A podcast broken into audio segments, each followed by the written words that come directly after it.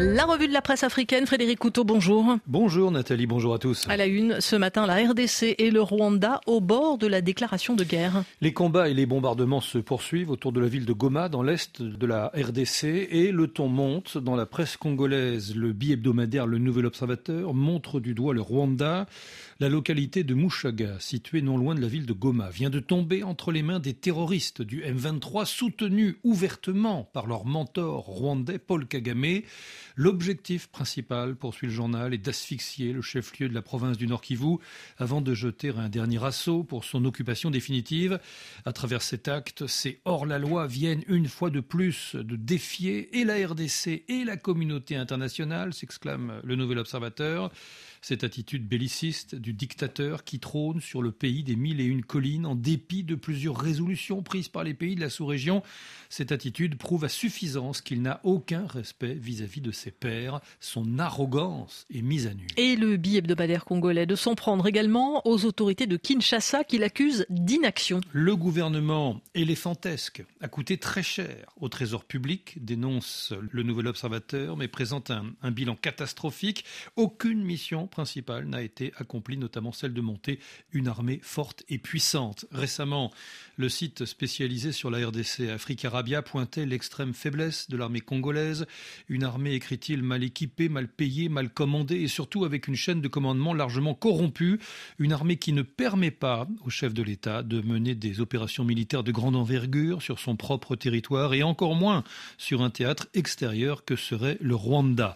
Malgré tout, depuis sa réélection, le président Tshisekedi multiplie les déclarations martiales, affirmant qu'il est prêt à déclarer la guerre au Rwanda. D'autant que le dialogue de sources se poursuit entre Kinshasa et Kigali. Oui, c'est ce que pointe le Monde Afrique. Félix Tshisekedi a répété le, le week-end dernier à Addis Abeba que Kinshasa ne négocierait jamais avec le M23, qu'il classifie parmi les organisations terroristes créées et manipulées par le Rwanda. Pour autant, Kinshasa n'est pas résolu à s'asseoir à la même table que Paul Kagame à n'importe quel prix.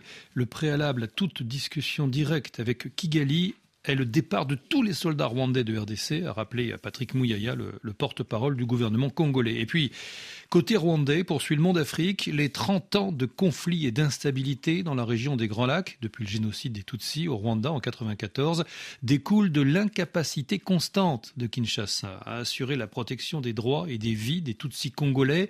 En substance, toujours pour Kigali, le M23 ne serait qu'un mouvement congolais créé pour la défense de la communauté Tutsi.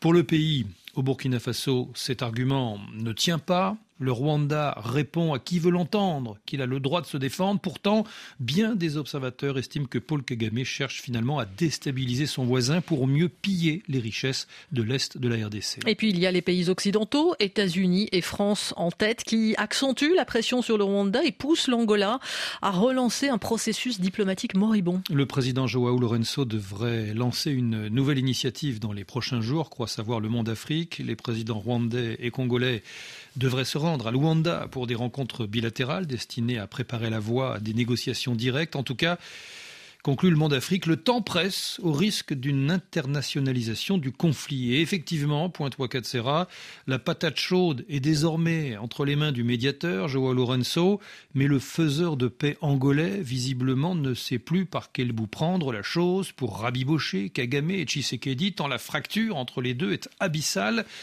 Alors, s'interroge le site Ouagalais, à moins d'une guerre ouverte, de quels moyens de pression dispose aujourd'hui la France, la Belgique et les États-Unis pour mettre fin à l'implication présumée du Rwanda dans l'offensive guerrière du M23 Le Rwanda, qui vient d'ailleurs de disposer des missiles solaires sur son territoire, est-ce définitivement le point de non-retour qui est atteint entre le Rwanda et la République démocratique du Congo? Frédéric Couteau, merci à vous. Rendez-vous à 8h15 pour la revue de la presse internationale.